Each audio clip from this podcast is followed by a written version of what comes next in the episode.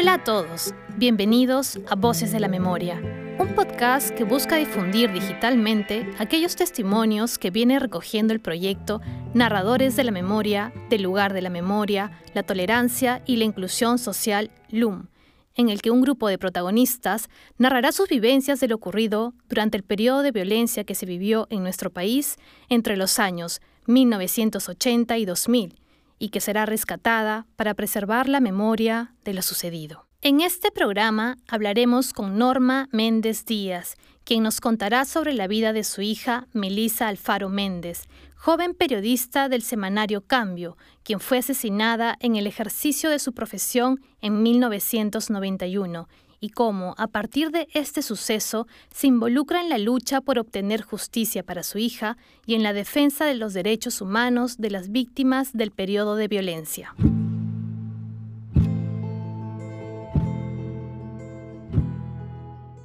Teníamos un pacto con Melissa, nunca abandonarnos, nunca dejarnos, nunca alejarnos.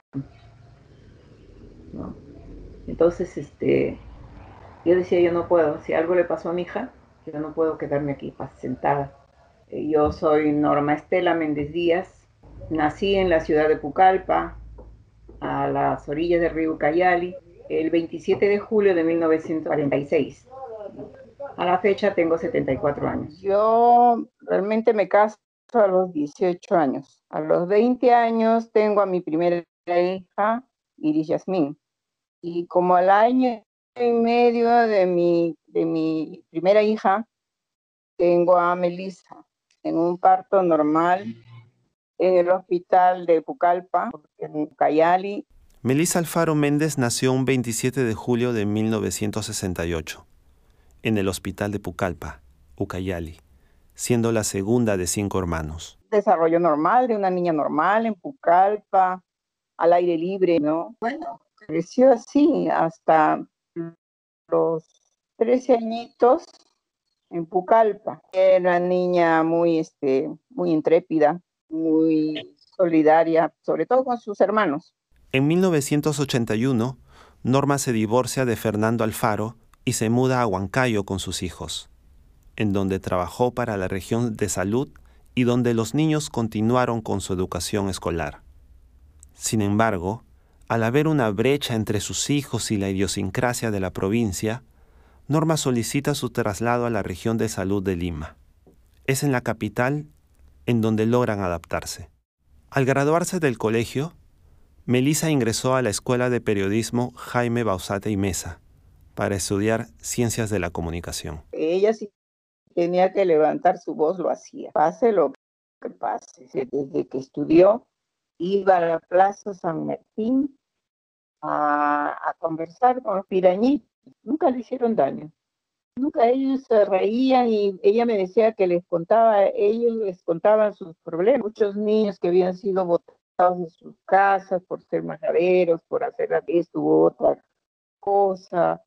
Entonces, este, niñas que habían salido embarazadas de 13 años, 12 años y que las botaban de su casa. Entonces ellos se iban a dormir en la Plaza San Martín y para subsistir pues usaban el terocal, ¿no? Usaban el, robo, ¿no? El asalto. Ella era una joven de gran sensibilidad social, lo que la impulsaba a velar por los derechos de las personas y por alcanzar la justicia. Después de un tiempo, Melissa tuvo que dejar sus estudios debido a su precaria situación económica, propia de los estudiantes de la época, retomándolos al año siguiente, gracias al apoyo de sus amigos. Además, Inició su búsqueda de trabajo, encontrando la posibilidad de prácticas laborales sin remuneración en canales de televisión. Melissa entra a trabajar en el 89 en cambio. Ella estaba muy bien ahí, estaba feliz por su sueldo, no alcanzaba para pagar su escuela. Cumplido un año de trabajo, la contrataron en un puesto permanente y de esta manera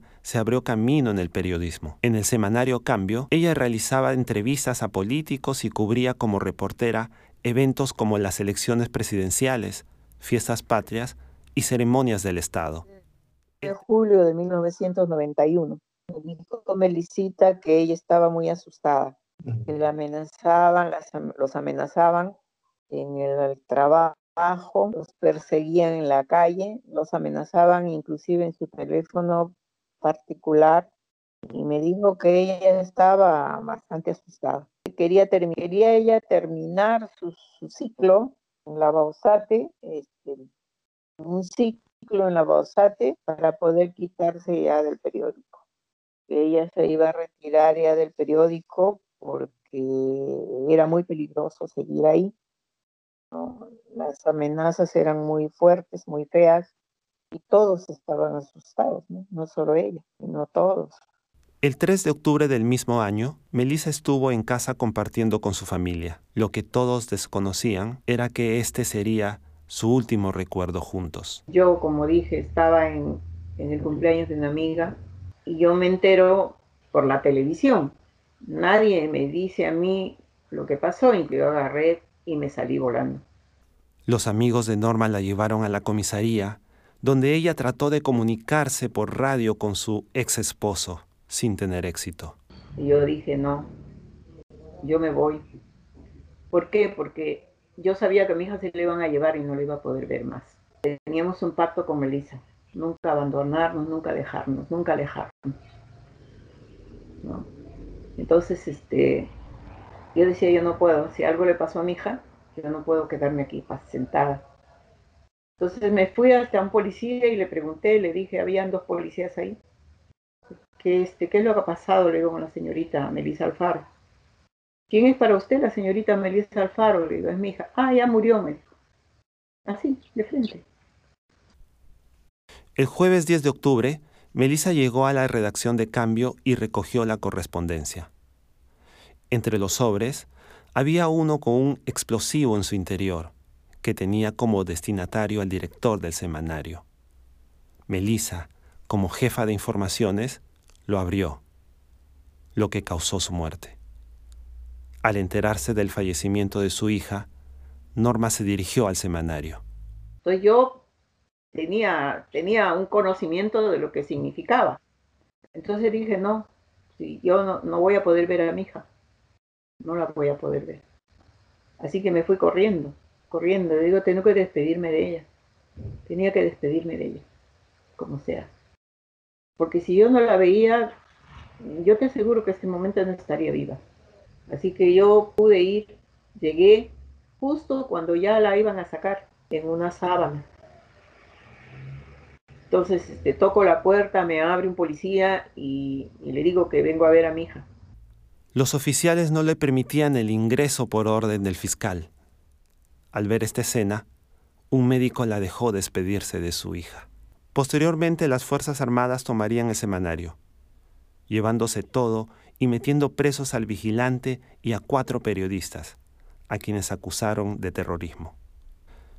Gracias a la comisión presidida por el padre Hubert Lanciers, ellos salen libres debido a que se pudo demostrar su inocencia.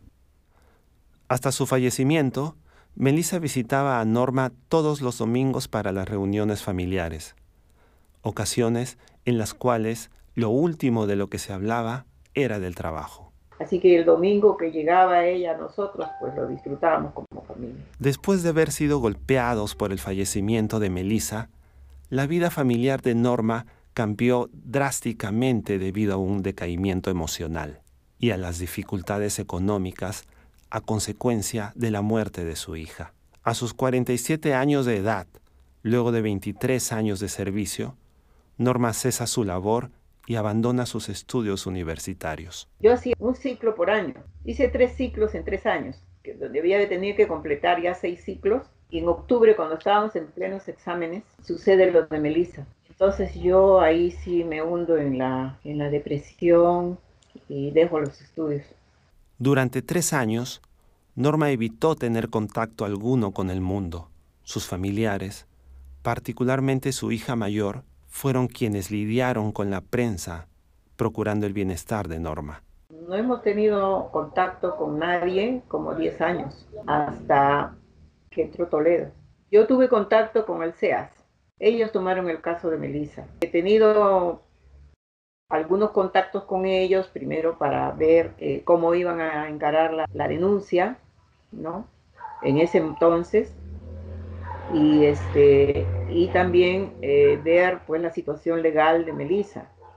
En 1994, Yasmín, hermana de Melissa, escribe a todas las organizaciones de derechos humanos. La familia recibió una llamada de la Asociación Pro Derechos Humanos, APRODE, quienes le pidieron el expediente del caso. Es entonces cuando Norma empieza a involucrarse en el caso de Melissa. Tuvieron que empezar desde cero. Los expedientes del Poder Judicial se habían quemado y los documentos de Melissa no se pudieron encontrar. Existe una investigación realizada por la unidad de explosivos en la cual se menciona que el artefacto hallado en la escena era de uso militar. La unidad de desactivación de explosivos, UDEX, verifica que este acto no había sido cometido por Sendero Luminoso, sino por militares.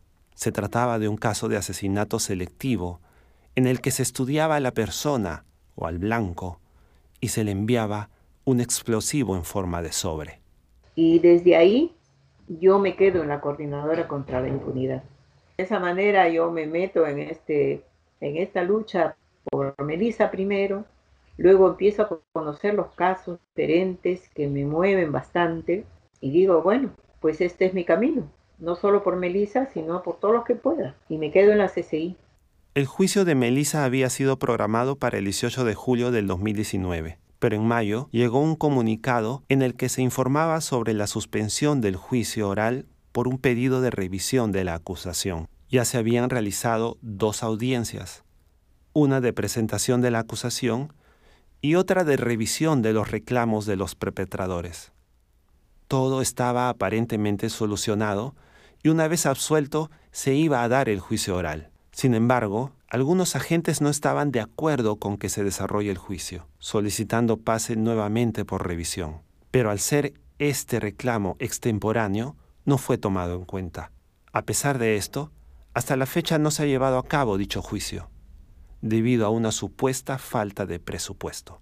Inculpados son este, Alberto Fujimori, eh, este, eh, Montesinos, Salazar Monroy como autores intelectuales y Víctor Penas como el actor directo, es el que ha, hecho los sobrebombas y ha entregado.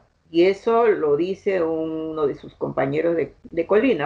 En los archivos desclasificados de los Estados Unidos, una carta hacía mención a un oficial del ejército que fue a la Embajada de Perú a pedir protección, y para ello dijo ser el actor de este atentado. Y de esa forma se llega al oficial del ejército Víctor Penas como culpable.